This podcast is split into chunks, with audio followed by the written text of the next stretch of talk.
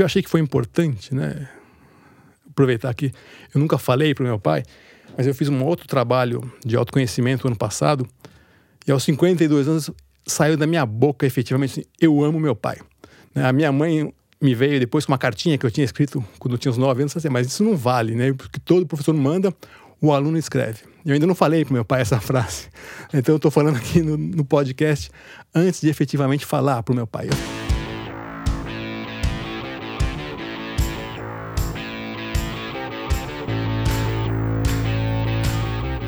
Bem-vindos a mais uma edição do Retrato, o podcast do Projeto Draft, um podcast de gente falando com gente sobre coisas de gente.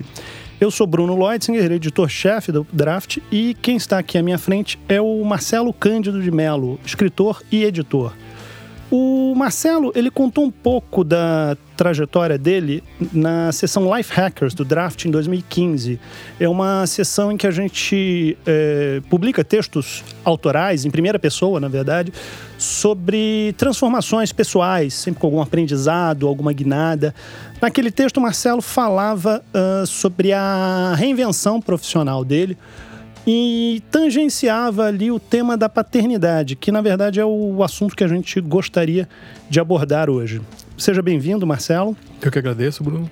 Marcelo, uh, na preparação para essa nossa conversa, você mandou uma mensagem muito bacana contando sobre uh, a sua relação com, com seu pai, sua relação familiar, né, a sua relação com seus filhos. Uh, e teve um detalhe ali que, que me chamou a atenção, porque eu me identifiquei muito que você falava da sua semelhança física com, com o seu pai, que você era o, o, o filho mais parecido com ele, tinha herdado os olhos claros dele. Uh, isso me impactou diretamente porque eu também uh, sempre fui o, o, filho parecido com o pai. E, enfim, por acaso a gente está gravando essa conversa hoje, é 15 de julho, e hoje é uma data significativa para mim, porque hoje faz exatamente 25 anos que o meu pai morreu. Ah. É, então, eu sempre tive eh, orgulho dessa, dessa semelhança física, porque meu pai era uma, uma figura porque eu tinha uma certa idolatria e, enfim, que servia-me como um modelo ali, né? Não só uh, de pai, como veio a ser, eu sou pai também hoje, eu tenho uma, uma filha de 9 anos, mas, enfim, um modelo, um, um espelho, um exemplo como homem, né?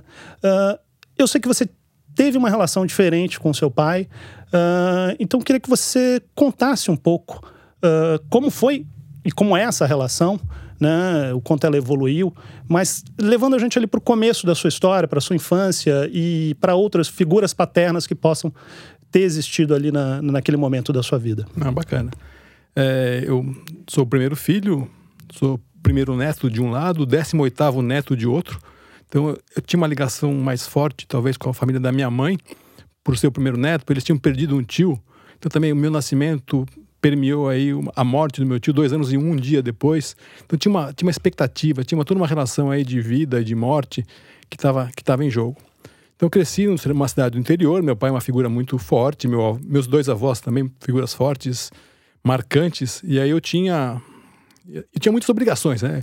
É uma educação nasci na década de 60, 65, então tinha uma coisa muito mais forte de quais são suas obrigações, o que você tem que fazer e tal. E lá em casa era diversão vem depois. Então assim, então meu pai marcou muito a minha infância por isso. Ele punha a gente para não trabalhar, mas tinha que ajudá-lo no sítio. E, e aí eu queria jogar bola e ele queria que eu fizesse outras coisas, cobrando desempenho escolar. Então assim, acho que eu tive uma relação com meu pai que hoje é bastante diferente do que foi, mas eu acho que eu testei todas as etapas. Então, assim, tem, tem uma fase que eu falo assim, poxa, o que que esse cara, ele não me quer. Meu pai é assim, quando eu fiz 18 anos, eu queria a expectativa de alguém mais, vai, de uma classe média, receber, ganhar um carro, meu pai falava assim, não, eu andava a cavalo quando eu tinha 18 anos. Então, meu pai tinha esse tipo, tipo de visão. E uma pessoa mais fechada, mais, mais dura, com uma voz muito forte. Meu avô materno era uma pessoa que tinha perdido o filho, era uma pessoa que estava passando por uma outra fase. Ele adorava futebol, adorava livros, uma série de coisas eu tinha um mundo muito mais próximo do dele. Então, quando alguém falava assim, você é a cara do seu pai, eu falava, caramba, o que, que é isso? Né? Então, eu via aquela pessoa brava, muito sisuda, que me tornei um pouco. Eu sou uma pessoa mais forte, mais brava, né? Acho que talvez também decorrência dessa relação com meu pai, mas aquilo teve um momento que, que me incomodava. assim, os, os únicos dois de olhos claros da família, e tem uma semelhança física grande.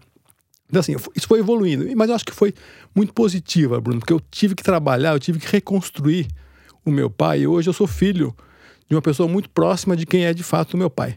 Então eu acho que eu não, não vivenciei muito essa questão de idolatria, porque são mundos muito diferentes. Eu fui fazer coisas muito diferentes do meu pai.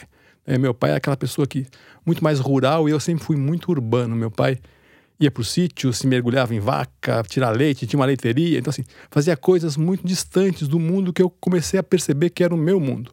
Então, a aproximação foi se dando, né, muito se deu efetivamente depois, quando eu passei a ter o filho, quando eu comecei a soube que eu, minha mulher estava grávida e ter meu filho, eu comecei a, não sei, não posso te precisar, mas a olhar, pro, a rever a posição do meu pai. Porque talvez por um tempo, e depois eu passei a entender também o quanto isso podia incomodar o meu pai, que era assim, eu em algum momento pus o meu avô nessa, nessa posição.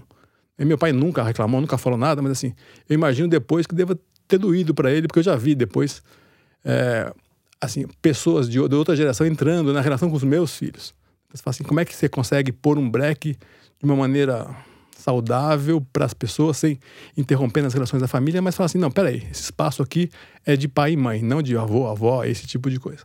Então, acho que foi, foi muito... Então, meu pai é essa pessoa dura, né, que não... eu era, ele era meu ídolo lá no, lá no começo, andar a cavalo, fazer esse tipo de coisa muito rural, mas depois eu passei a fazer esporte, meu pai. Eu duvido que ele saiba a regra do futebol, e por um tempo, futebol era minha vida. Né? Depois virou basquete. Basquete, então, ele não tem nem a ideia, porque futebol, a gente vive nesse país, é mais fácil de saber do que, do que basquete. Então, assim, ele não participou efetivamente disso. E aquela pessoa que cumpriu um papel psicanalítico de pôr limite. Né? Era muito claro, as regras em casa eram muito claras. E eu demorei décadas para aprender isso, que hoje acho que o maior legado que meu pai me deixou foi amor não se negocia.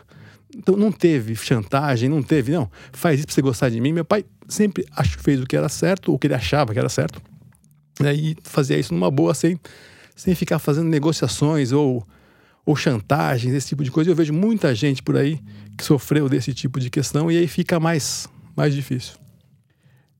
É, esse aprendizado que você recebeu dele de amor não se negocia, uh, ele está atrelado a algum episódio em particular? Uh, teve, enfim, algum, algum fato, algum acontecimento que, que você hoje retém na memória que, que ficou para você como uma materialização dessa, dessa ideia? Não, assim, eu não lembro especificamente disso, algum episódio, mas eu, quando eu falo não para os meus filhos, eu não tenho medo deles deixarem de gostar de mim. E aí, nesse momento, eu faço associação com o meu pai. Assim, para mim, isso é muito claro, muito fácil e tranquilo. Então, pega, eles esperneiam, pode reclamar, berrar. Eu sou um pai mais liberal do que meu pai foi, escuto coisas que. Falo, Nossa, se eu falasse o meu pai, eu estava ferrado. Mas é, a hora que eu faço isso, eu falo um não, ou ponho um limite eu faço isso com muita tranquilidade, né? sem ter medo de deixar de ser gostado ou amado por isso. Pode se rebelar, pode se revoltar e depois as coisas tendem a entrar num outro caminho. O que eu lembro, uma coisa engraçada do meu pai, que eu até citei, naquele coisa, eu fui fazer matemática, eu fiz um ano de matemática. Eu fui descobrir com trinta e tantos anos por que, eu fui fazer matemática. Quando eu tinha uns nove, meu pai me chamou numa sala com duas pessoas, me pediu para fazer uma conta e tinha um zero no numerador, eu errei aquela conta. E para mim, ele me chamou de burro. Eu estava fazendo uma terapia biográfica, fiz um. Aí você tinha que chegar na cena e depois fazer uma massinha. Eu fiz uma massinha, né, porque eu não sabia desenhar, fiz massa, tirei uma foto e mostrei para ele. Ele falou assim: Não, nunca te chamei de burro. Eu falei: Não. E foi muito engraçado, porque a, profe... a terapeuta falou assim: Mas por que você foi fazer matemática? Eu falei: Não, porque estava na moda, computação, fazer programação. Eu falei: Não, eu fui fazer matemática para provar para o meu pai que eu sabia fazer conta. Eu sempre fui bom de conta. Então, é, foi engraçado isso. E aí, nessas maluquices da vida, eu tenho uma cena parecida com a minha filha, que ela fez uma coisa de errado em matemática, fiz uma brincadeira com ela, que ela interpretou talvez mais parecido com essa cena do que eu gostaria.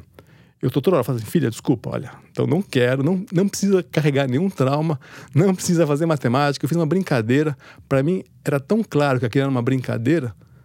Meu pai, acho que não, ele estava lá, ele fez isso, ele é explosivo, ele é muito mais explosivo do que eu. E talvez o que eu temesse também nessa identificação de você é parecido comigo, era de eu ter essa explosividade dentro de mim, né? outras coisas que não só físicas, que eu talvez criticasse no meu pai, já começava a perceber que eu também tinha isso. Né? Então eu acho que talvez esteja mais ou menos por aí que a coisa, que a coisa caminha. Essa terapia é, biográfica, como você chamou, você fez, você já era, já tinha que idade aproximadamente? Tinha 36 anos. Então você, você já era pai, inclusive? Já era pai, já, já era pai. Assim, acho que ter, ter, ter tido o meu primeiro filho mudou muito a relação com meu pai. Eu comecei a olhar para o meu pai e a entender uma série de coisas. Porque assim, meu pai é aquela pessoa que, quando ele continuou morando no interior, eu vim fazer o terceiro colegial em São Paulo. Aí, por exemplo, eu tinha uma namorada, eu ia para Itapeva, que é a cidade onde eu cresci, com uma namorada. Meu pai ficava, ele chegava do sítio todo fedendo vaca, e sentava na mesa, e daí chegava assim, você não tem uma roupa velha para me dar? Assim, esse cara tá querendo me envergonhar, não é possível, ele tá fazendo, tirar, tá tirando sal na minha cara. Uma outra coisa que era, foi muito marcante na minha, na minha juventude, assim, meu pai, a gente tinha que ajudar na chácara e pegava é, resto de comida em restaurante. Então, chegar no restaurante pedir resto de comida, você chega com um latão todo sujo. Eu fiquei, eu fiquei anos sem comer porco, porque era esse, o resto de comida ia, ia, alimentar os porcos. Então, assim, eu não comi porco por décadas. Demorei para fazer as pazes com os porcos, assim, mas tinha essa coisa de. E assim, eu sobrevivi a isso, né, Bruno? Então, assim, acho que não era legal, mas ele me ensinou alguma coisa nesse tipo de situação, né? Assim, de, tá, uma, uma coisa de uma hierarquia. Teve hierarquia, eu tinha que obedecer. Nunca passou pela minha cabeça efetivamente falar, não, não vou. Isso é constrangedor, isso é ruim. A gente fazia, não era gostoso, mas também não, não morri. Reflito sobre isso, tentei, ora, espelhar, ter uma relação diferente com os meus filhos, mas passei a valorizar e entender isso com o tempo, ou a a não ser tão contra ou tão revoltado. Em algum momento até cheguei a me revoltar contra isso. Havia ali então um, também um desconforto maior, talvez, com a vida rural em si, que o seu pai, de alguma forma, eh, representava e a qual você estava, pelo menos ali na juventude, né, quando muito jovem, na verdade, preso aquilo ali pela. Isso, é. Meu pai, assim, ele, o mundo dele é muito rural, ele passa tempo. Hoje ele mora no sítio, né? antes ele trabalhava e morava e levava o sítio no paralelo, assim, ele acordava de manhã para tirar leite ou ajudar o empregado, alguma coisa, dormia depois do almoço e voltava para o trabalho. Então, assim, ele sempre trabalhou muito, uma pessoa muito com essa ética de trabalho muito forte, mas e encaixava o sítio e assim, às vezes queria que a gente levantasse cedo. ia passar o final de semana assim, ah, amanhã você vai comigo. Acordar às 5 da manhã, só assim, caramba, pai. cheguei, né, cheguei do, lá, saí do bar, cheguei meia-noite, meu pai me acordar às 5. Caramba, não, não tá entendendo que eu quero outra coisa ou mesmo para treinar. Assim. Então ele, e ele nunca entendeu, ele nunca curtiu um esporte. Eu sempre fui muito do esporte. Então tinha assim, essa diferença também. Vocês chegavam a, a bater boca, a ter discussões mais sérias, enfim? Não, né? Eu, eu acho que eu passei muito tempo achando que eu tinha uma voz muito fraca. Eu demorei para perceber que eu também não tinha uma voz tão fraca assim, porque eu nunca efetivamente, eu, eu brinco, né? Antes eu brincava, a primeira conversa de sexo com meu pai eu vou ter algum dia. Mas depois eu ampliei, quer dizer, assim, a primeira conversa com meu pai eu vou ter algum dia. E ela acabou efetivamente sendo uma conversa muito, muito difícil. Eu perdi o irmão, né? meu pai perdeu um filho há uns dois anos. E a primeira conversa de fato que a gente teve foi meu pai não queria perceber que aquilo ia acontecer. E eu me pus no papel de, de ser a pessoa que ia fazer a, a família enfrentar essa, essa coisa tão difícil. Né? Uma conversa no banheiro, eu, ele e minha irmã. falei, pai, não tem jeito. Né? Não, não dá. Por mais que você queira usar religião, esperança, não tem jeito. Então, assim, acho que, eu, pra, que para mim, nem sei se para ele é a primeira conversa, mas para mim foi a, a, primeira conversa. Né? Então, assim, hoje, é, eu acho que a gente nunca vai ter uma relação muito de conversa. Eu falo pra caramba. E talvez eu fale pra caramba porque né, eu, eu imaginei que não tinha esse espaço para falar. Também é uma coisa minha, da maneira como eu encarei né, a, aquela figura difícil, mais dura. Então, assim, mas meu pai não é uma pessoa. Acho que por essa diferença de universo, o, dele, mundo dele é muito rural, o meu é muito urbano. É, a gente, por muito tempo, os dois gostam de política, a gente nem sempre trafegou no, mesma, no mesmo lado da política, então, assim, também era uma coisa que minha mãe ficava com receio que a gente conversasse, tivesse discussão, né, e ele permitir que isso acontecesse, né? E política no interior é um pouco diferente de política nos grandes centros. Então, assim, então tinha essas questões assim, mas nunca foi uma relação de muita conversa. Meu pai é aquela pessoa formal, tinha que pedir bênção e uma série de coisas. Então, não. E eu falo com meus, meus filhos, meus filhos brincam. Eu falo assim, eu falei muito pouco com meu pai, com vocês eu vou errar, pelo contrário. Eles falam assim, eu sei, você fala pra caramba, né? Eles estão sempre reclamando que a gente conversa demais. Seu pai hoje está com que idade? Meu pai vai fazer 86. E você? Ser 53. Você o vê com, com que frequência hoje? Olha, eu vou menos do que eu deveria. Acabei de voltar de lá ontem. Eu vejo meu pai umas quatro, não, seis, oito vezes por ano. É, ele acaba vindo mais. De repente, não, acho que ele não chega a vir todo mês. Eu vou umas duas, três vezes por ano. Não mais do que isso. Daí eu sempre no final do ano a gente se encontra. Mas é engraçado, assim, eu falo com a minha mãe todo domingo ao telefone. Ainda a gente manteve esse hábito. O mundo mudou. Tem uma época que era Skype, mas a gente voltou ao telefone antigamente. Com meu pai eu falo, com certeza, nas datas mais festivas, quando acontecer alguma coisa, mas assim, mãe, manda um beijo pro pai. Tem uma coisa assim, mas a minha mãe é um intermediário dessa relação que eu chamo de relação meio bambam, né? Que é uma coisa meio masculina de duas pessoas duronas se relacionando. Mas o que eu achei que foi importante, né? Aproveitar que eu nunca falei pro meu pai, mas eu fiz um outro trabalho de autoconhecimento ano passado, e aos 52 anos saiu da minha boca efetivamente assim, eu amo meu pai. Né, a minha mãe me veio depois com uma cartinha que eu tinha escrito quando eu tinha uns 9 anos, assim, mas isso não vale, né? Porque todo professor manda, o aluno escreve. Eu ainda não falei para meu pai essa frase. Então eu estou falando aqui no, no, podcast antes de efetivamente falar para o meu pai. Eu falo assim, minha dúvida, falo ou não falo? Ou ele já entendeu, quer dizer, tem uma coisa de do que eu chamo de amor masculino, que pode ser uma viagem da minha cabeça que não exista, mas eu acho que existe. Então tem essa coisa assim de eu fui aprendendo a respeitar o meu pai e a admirar, sim, né? Apesar dele ser esse ser lá que, que vem pedindo coisa.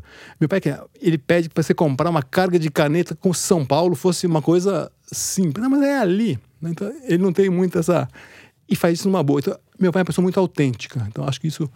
Eu passei a admirar também esse tipo de coisa nele. Bom, uh, espero que, caso você ainda não o não tenha dito pessoalmente quando esse podcast for ao ar, espero que ele esteja ouvindo, né? E tenho certeza que ele sabe que você o ama também. Mas é algo que é, que é difícil, né? Para a gente falar às vezes. Eu, eu, eu sou um pouco mais jovem que você, eu tenho 41, mas ainda assim, e embora tivesse uma relação mais próxima com meu pai, uh, eu acho que a gente ainda veio de um mundo semelhante em que é, era difícil, às vezes, para o homem, ou menino ainda, né? É, falar eu te amo e, e dizer essas coisas, né? É, sim, eu também, né, nas cartinhas né, da escola, a gente fazia isso, mas é, havia ali umas uma espécie de inibição que, que segurava um pouco. Você falou sobre Amor Bambam, eu tô, é o, tô pensando no personagem dos Flintstones, né? O filho é, do bar, né? É. Com o Takap ali, né? Uma, é, uma, é uma, imagem, uma imagem boa. Você, bom, é, o, o que você acha, então, pensando em relação a, essa, a esse seu relacionamento com seu pai, é, o que que você extraiu de mais significativo assim, de, de, de, aprendizado em relação a entender o, o, o, que o seu pai é daquele jeito, ou que você é desse outro jeito, ou o que, que você, por outro lado, mudou uh, ao longo desses anos e que te, de alguma forma, te fez mais próximo do seu pai? Olha, assim, é, essa questão de pai é uma figura, obviamente, mítica, né? E todo mundo, quando vai referir-se a seu pai, ah, meu pai é muito honesto. Eu falo assim, poxa, se todos os pais fossem tão honestos quanto as pessoas falam, o mundo seria virtuoso. E o mundo está muito distante disso, né? Então, então tem essa questão de como é que cada um se relaciona ou cria um pai. Eu acho que eu que eu, então eu senti falta dessa questão de um pai mais próximo, no sentido de um companheiro para conversar, para pegar. Peguei, me propus a ser essa pessoa, essa figura com os meus filhos. Acho que consegui fazer essa mudança.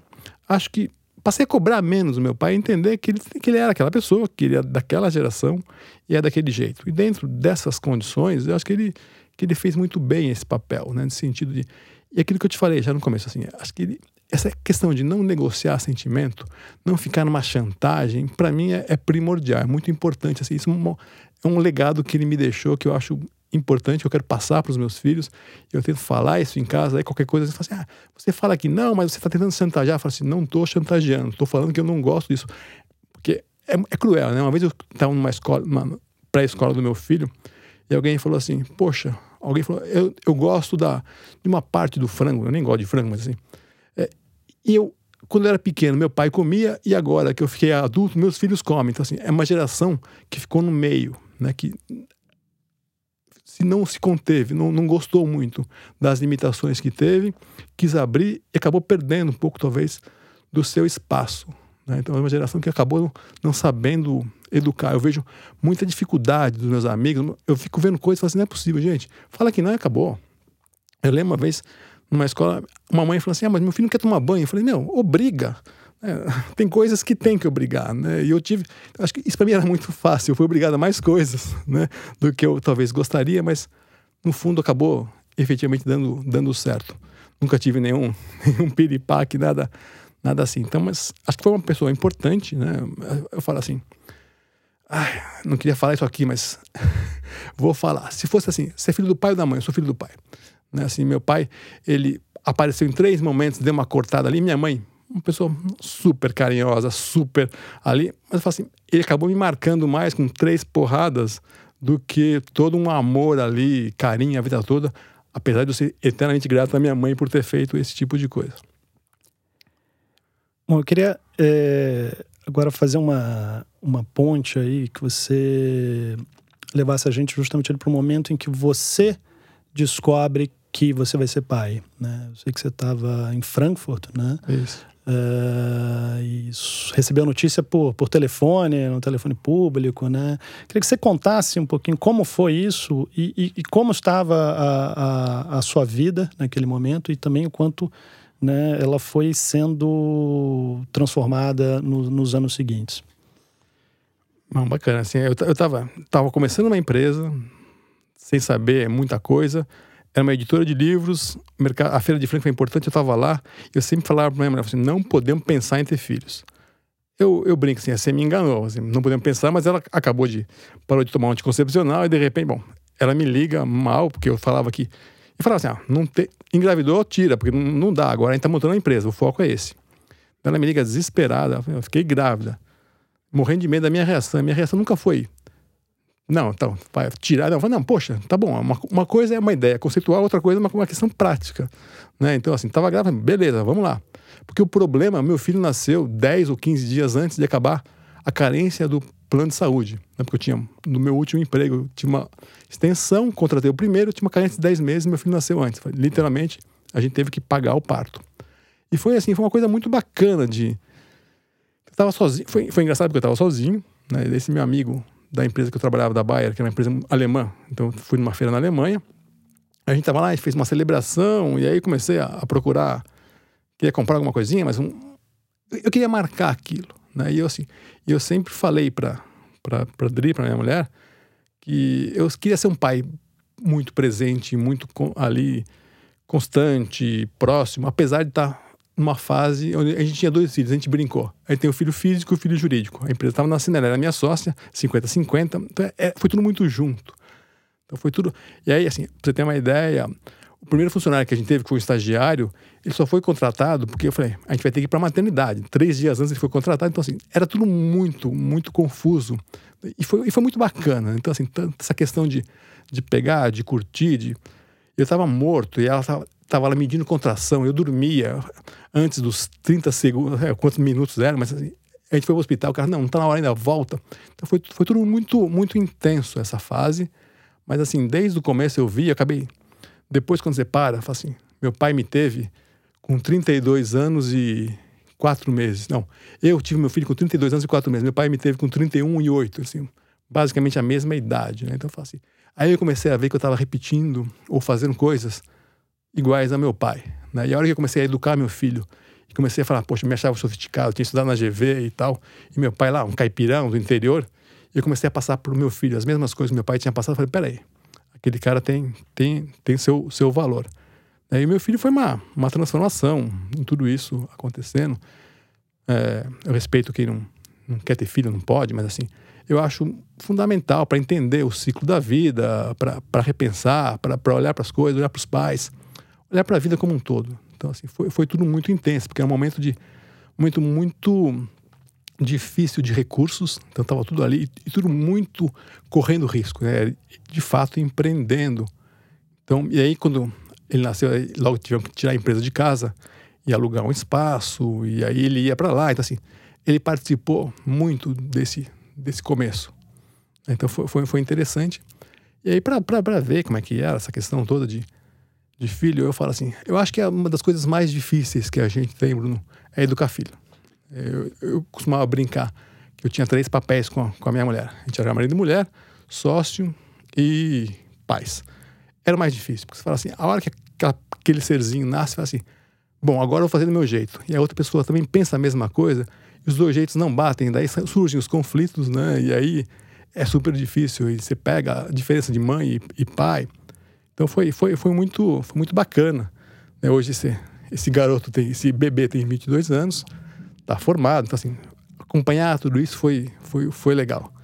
Acho que conseguimos fazer tudo isso sem grandes problemas, com as dificuldades naturais, com os, com os enfrentamentos, mas foi, muito, foi muito intenso. E assim, eu estou muito feliz que eu acho que eu consegui estou conseguindo fazer o que eu me propus, que é estar próximo, pegar, discutir.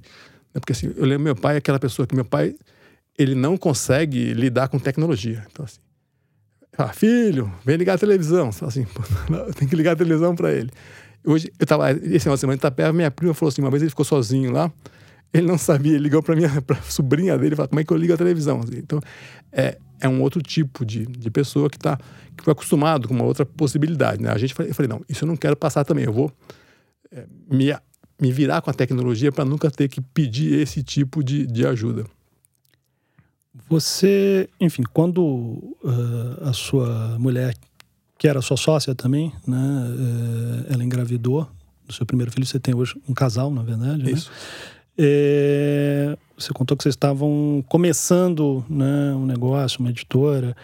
É, o quanto você, nesse começo, conseguiu de fato estar presente ou foi mais difícil? Ela acabou, de alguma medida, assumindo mais é, naquele, é, naquele começo a criação, enquanto você ficava mais focado no, no negócio? Houve algum tipo de divisão assim? Ou você conseguia, é, ao mesmo tempo que se dedicava a, a empreender, o que a gente sabe que é algo difícil, né? É, você conseguir estar presente no dia a dia, inclusive, botar para dormir, ou enfim, é, como é que como é que foi isso especificamente? A gente meio que tinha essa divisão, qualquer coisa, eu cuido do filho jurídico, você cuida do físico. E eu falei, mas eu vou ser muito entrão. E eu, eu logo percebi, que, pela primeira gravidez, você percebe a intensidade daquilo para a mulher. Eu falei, poxa, o que é um pai? Um pai é um cara que fica de fora, no começo tá ali, né? A maior chance de ser escanteado. A mãe com o filho fica uma relação intensa, e dependendo da forma que ele fala, vai ser acusado de ser ciumento, de ser infantil, ainda é, corre esse risco. Mas eu falei para ela, falei, olha, eu entendo que pai é uma posição a ser conquistada, né? Mãe tá ali, tem uma coisa simbiótica, o pai vem de fora. Eu vou entrar, né? Assim, e eu vou te prometer uma coisa: eu vou ser, usando uma linguagem futebolística, eu vou ser um zagueiro duro, eu, mas eu vou jogar na bola. Eu nunca vou sacanear, eu vou estar tá ali, né, vou correr, vou marcar, vou fazer, mas eu vou estar tá jogando na bola. Eu acho que de alguma maneira eu consegui, né? Não devo ter sido o pai que mais trocou fralda na vida, mas assim, eu me candidato a pai que mais participou de reunião de escola. Isso eu estava em todas, do, tanto da minha filha, do meu filho. Sempre tentei estar tá atento a isso eu acho que eu fui um pai chato no sentido de ser um pai mais adulto. Então, assim, eu sempre quis trazer os meus filhos para o meu universo. Então, talvez, assim, eles possam fazer a mesma crítica que eu fazia meu pai. Poxa, meu pai, universo da cultura, de livro, de, de negócio, quer dizer, sempre trazendo, eu sempre, eu sempre passei muita informação para eles. E pega, eu sou um, eu sou um clipeiro natural. Eu passo o clipping para, faço o que eu acho legal. Antes eu recortava, não tirava foto, agora no digital, vou mandando, então, assim, eu vou tentando alimentar e provocá-los para mostrar as coisas. Acho que você tocou num ponto aí interessante, que é o que eu acho que todo pai, toda mãe também, imagino, em alguma medida passam, que é o de você querer compartilhar com seus filhos aquelas coisas que você gosta, né? Aquelas suas referências, é... enfim. E, e, nesse processo a gente também, claro, cria expectativas, né? É, sobre os nossos filhos. É... Expectativas que muitas vezes não serão correspondidas, né? Então esse é o ponto que eu queria abordar você identificou, né, é, seus filhos, enfim, estão com 22 e 15, 15 né?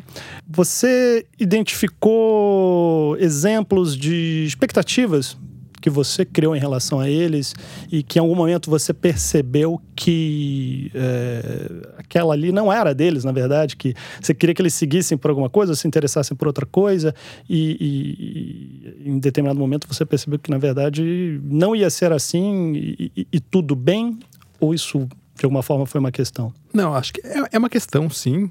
É, embora eu, o meu filho Gustavo, né, que tem 22, se encaminhou para um lado que é parecido com o meu, a gente troca muito hoje. A Luísa ainda tem 15, não, sabe muito bem o que vai fazer, mas eu acho que é inerente, Bruno, que a gente tem expectativas. É, eu daria parabéns e salvas para quem consegue fazer. Assim, ah, não, eu aceito exatamente como é. Eu acho que essa pessoa que aceita, ela não, ela não se conhece, porque eu acho que é inerente ao ser humano ter criar expectativas e querer direcionar, ou participar, ou estar tá presente, ou querer ensinar o filho algumas das cabeçadas que ele já, já fez. Então, eu, e é muito comum isso. Né? Acho que é, é, necessário que a gente entenda e aceite né, que os filhos têm vida própria, mas entenda que a expectativa existe. E aí, muitas vezes, você não vai ser atendido, você vai se frustrar, e que também é importante que eles peguem, deem suas cabeçadas, ou gritem sua independência, esse tipo de coisa. O que aconteceu no caso do meu filho, que ele acabou indo para cinema, então ele quer ser roteirista. Então a gente escreve, nos dois escreve. E quando eu fiz um curso de cinema, ainda tive que ouvir dele: pô, pai, tá me imitando agora? Eu falo, não, é, o, o livro perdeu para a imagem, a palavra escrita perdeu para o vídeo, então eu vou tentar me reinventar também no vídeo. Daí eu acabei fazendo um, um roteiro de um documentário e falei: olha, filho, eu tô roteirista oficial primeiro que você, que tá acabando a faculdade agora. Então, assim, então acho que, mas é muito bacana hoje a gente poder trocar no terceiro colegial dele, ele tinha que fazer uma biografia que ele não, não nos deixou ler. É foi um momento mais rebelde dele. Ele tinha uma namorada, a gente tava ali, o namoro tava muito sério. Ele não deixou a gente ler a biografia. E ele acabou fazendo faculdade fora. E daí, um dia ele me pediu uma opinião sobre o roteiro. Falei assim, pai, vai lá e pega um roteiro e dá uma lida. Eu peguei e dei. E eu olhei uma outra coisa, que chamava Diário de uma Prostituta. E comecei a ler. Na primeira eu descobri que era a tal da biografia dele que não tinha me deixado ler. Falei, agora sinto muito, eu vou ler, né? E li, depois vai, ó. Enrolou tanto, eu peguei aqui li, desculpa. E daí tava tudo bem, mas foi muito interessante ler uma biografia, muito precoce, obviamente, mas do, do que tinha acontecido, né? E como é que a família entrava naquela história. Mas assim, eu só comecei porque chamava. Né? Quando você imagina que o teu filho vai fazer uma autobiografia, no terceiro colegial vai chamar Diário de uma prostituta, né? Então, assim mas foi, foi, foi bacana. Então, assim, hoje a gente troca muito isso. Então, às vezes, eu, ele escreve, me manda, eu escrevo, mando para ele. A gente, a gente conversa muito sobre isso. Então, é, é, é bacana, assim, acho que tá, e tá tranquilo nesse sentido de a gente se respeita. Assim, eu, eu mando para ele. Uma coisa foi muito marcante, assim, no que eu trabalho, acabo falando muito com pessoas. E a relação pai e filho acaba vindo. Eu acho que foi o João Sayad. O João Sayad fez é, estudou economia fora, e ele falou: meu pai me mandava uma carta todo dia, e eu, eu respondia todo dia, todos antes de faculdade. E eu resolvi, eu sou mais sim, meu filho não queria uma carta, não se escreve mais tanto assim. Eu mando todo dia as tirinhas da Folha para o meu filho e algumas colunas. Assim, a gente tem uma troca né, de, de coisa que eu acho que é, que é rica e é necessária. Eu acho que alimenta um pouco a manutenção de um pouco dessa relação mais próxima que eu não tive com meu pai. Esse é um ponto, então, de convergência, né? Uh, e você tem, por outro lado, um, um, um, ponto, assim, de divergência com o seu filho, com a sua filha, algo que você vê que eles são muito distantes, uh, porque a gente estava falando de expectativas ao mesmo tempo, tem aí um, um, outro tema, né, correlato, que é o, da, o das escolhas, né? As escolhas que os, que os filhos fazem e que a gente de alguma forma vai ter que lidar com elas, aceitá-las ou, ou talvez tentar é, é, demovê-los, né, os filhos dessa, dessa ideia. Você tem alguma vivência assim também, algum, alguma situação de é, uma escolha que o seu filho ou sua filha tenham feito e que, e que você de alguma forma tentou demovê-los da ideia? É, o meu filho, ele teve um relacionamento muito. A primeira namorada, ele, ele queria, queria casar talvez eu esteja exagerando, mas ele queria casar com a primeira namorada aos 17 anos. Falou assim, você é muito jovem, né? E eu, e eu tenho uma regra em casa, faço, filho meu não casa com o primeiro namorado com primeira namorada, né? Tem que ter um pouquinho mais de, de conhecimento. Ele queria lá, talvez, quebrar essa regra. E a gente entrou no momento, acho que foi um momento maior embate que a gente teve aí na, na trajetória dele até agora. Então foi, foi, foi, intenso, porque acho que a adolescência é um momento muito difícil, né? Que é necessário você pegar e formar a tua própria personalidade, você tem que destruir a imagem do teu pai da tua mãe. E todo mundo sabe muito bem como enfrentar isso. Mas assim, eu acho que com meu filho até foi mais fácil, porque ele ainda é do tempo da televisão. A minha filha não, já é do tempo do, da internet, então assim, você não sabe. Meu filho fala assim, ou ele estava assistindo televisão, ou ele estava estudando. Agora minha filha está no telefone, você não sabe o que ela está fazendo. E toda hora que você aperta, não, eu estou estudando. Eu falo assim, tá. Né? Então tem todos os desafios de se criar filho hoje em dia. São, acho que é, é muito complexo com redes sociais e porque aquilo entra na tua casa de uma maneira muito forte, né? questionando valores, uma, uma exposição, uma, é uma, uma maluquice de imagens e de sonhos e de fantasias ali, né, dentro do quarto. Interessante que, bom, por um lado você está colocando uma diferença, eles têm sete anos de diferença, na verdade, de idade, né? Mas que já se reflete, assim, geracionalmente, né, na, nas referências. Uh, mas você colocou agora também sobre essa dificuldade de, de lidar com, né, com, com essa exposição, as redes sociais e tudo mais, que é um tema, sem dúvida, relevante mas que me traz também a ideia da, da impotência, que é uma coisa que eu acho que é, nós pais, de alguma forma, também estamos sempre sentindo, né? É, porque a gente põe filho no mundo e cria, mas a gente não tem como, claro, controlar os destinos é, das crianças é, que vão crescer e se tornar independentes. Uh, mas pensando em impotência, uh, você tem uma filha adolescente, eu ainda não sei o que é isso, ainda vou chegar lá. Sei que a adolescência é um. Vai piorar, só te digo isso. Tenho certeza.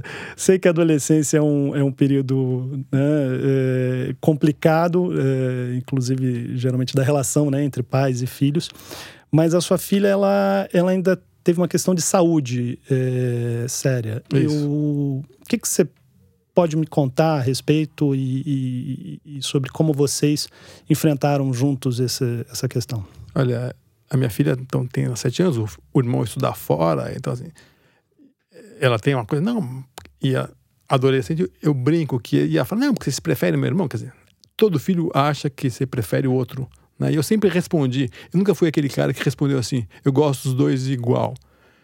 Quem me pergunta, eu falo que gosto mais do outro, mas os dois sabem disso. Então, assim, é sempre para deixar essa, essa dúvida.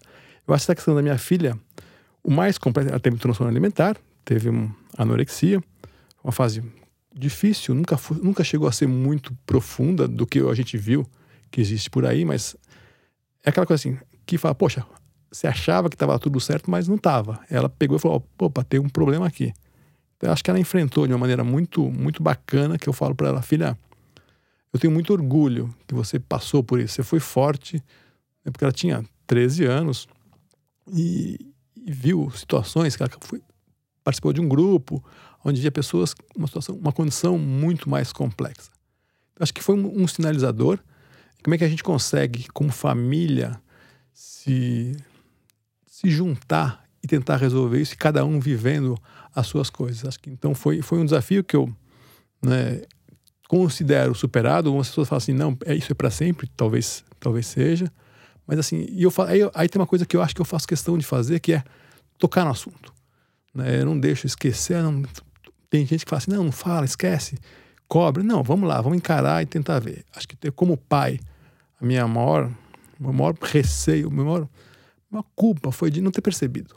Né? Assim, você fala, ah, tá comendo menos tal, mas como está todo dia ali, você fala, não na hora que alguém fala, é isso, aí foi a Luísa que pegou e falou assim, de fato eu sinto isso, pegou, então assim, acho que foi, acho que hoje né, eu posso pegar e falar assim, foi um momento de superação muito importante, mas foi muito difícil, né? Então assim, o que eu poderia, se alguém passa por isso, como é que você consegue de fato encarar, né? E não é fácil encarar, você vai negando, vai negando, até falando, tá aqui, como é que a gente, a partir daqui, reconstrói? Acho que tem esse, esse caso que foi que foi interessante. E o Gustavo estava longe, o Gustavo estava nos Estados Unidos, então às vezes participava, mas também era um garoto.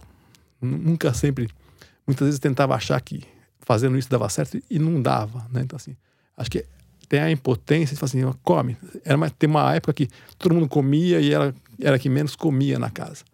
Felizmente isso foi, foi superado. Né? Então a gente conseguiu também pegar e, e, se unir. Mas eu brinco que a adolescência, eu falo assim, cadê aquela menina doce? Minha filha era uma pessoa super doce. Eu falo assim, caramba, o que aconteceu com aquela menina doce que estava aqui, que habitava esse corpo?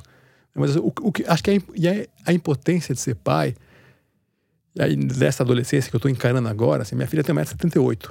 Eu falo assim, filha, assim, eu é super bonita.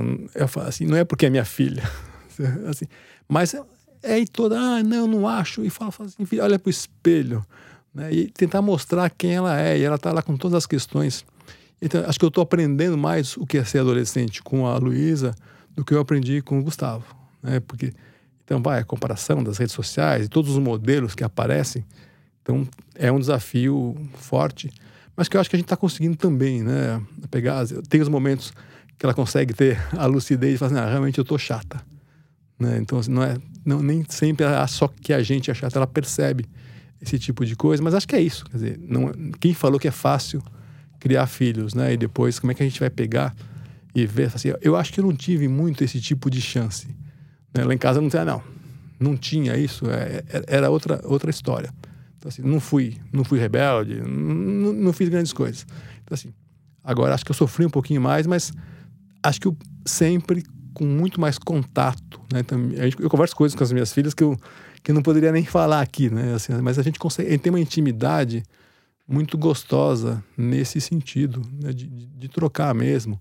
Acho que ela tem essa, essa abertura para me procurar. Assim, acho que aquilo que eu te falei, sempre, por não ter tido muito isso, eu sempre me tentei estar tá pronto para isso. E é um pouco frustrante até, Bruno, que assim, eu estou preparado mas nem sempre você é a escolha deles né, para discutir um assunto. Então, você fala assim: caramba, eu sei isso, eu estudei, eu li, eu fiz, mas você tem que respeitar que de repente eles têm outras preferências, o caminho vai ser outro. Você vai ter que simplesmente, ao invés de dar uma aula, vai dar lá um toque, falar alguma coisa, fazer chegar. Quer dizer, mas nem sempre você é a pessoa né, de escolha deles e, e é legítimo. Você tem que se conformar com isso, um pouco da, da tal impotência, né? Conviva com ela. Legal. Bom, você, é, acho que talvez se eu pudesse resumir é, do que eu vi é, em relação à dificuldade que você, é, de alguma forma, teve com seu pai, que você eh, trabalha né, e trabalhou desde sempre para evitar com seus filhos, eh, talvez seja essa questão justamente da comunicação, né, de, de falar, de não, não deixar o silêncio, a, a dificuldade de comunicação truncar ali de alguma forma a relação.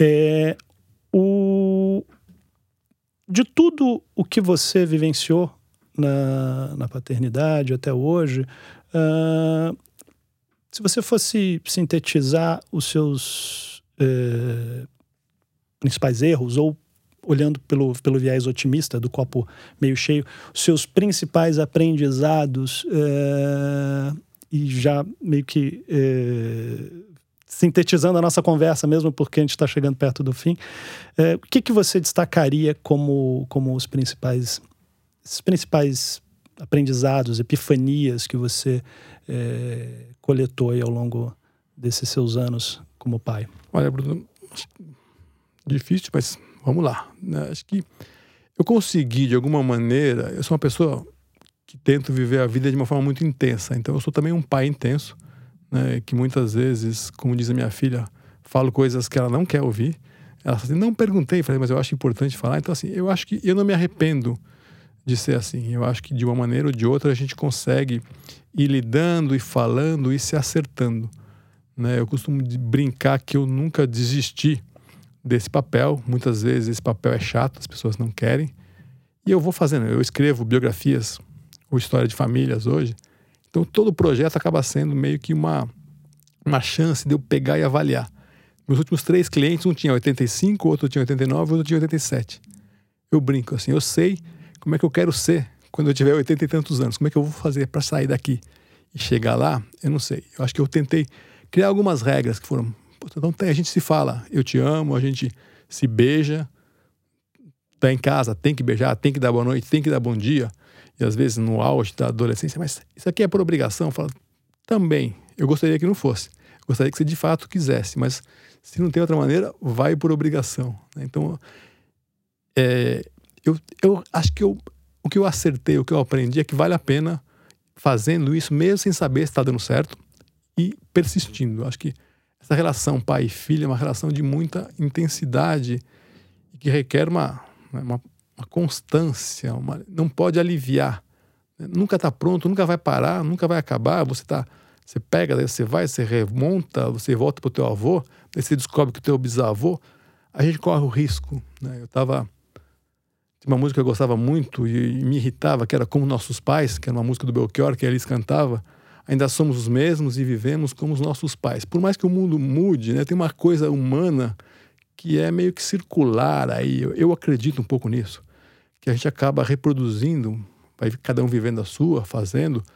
Tentei sair muito mais. Assim, eu tinha um terapeuta que me castigava e falava assim: seu pai é muito mais inteligente que você. Ele gosta de sítio, né? ele ganha a vida num cartório, bater num carimbo, fazer uma coisa simples e se diverte no sítio.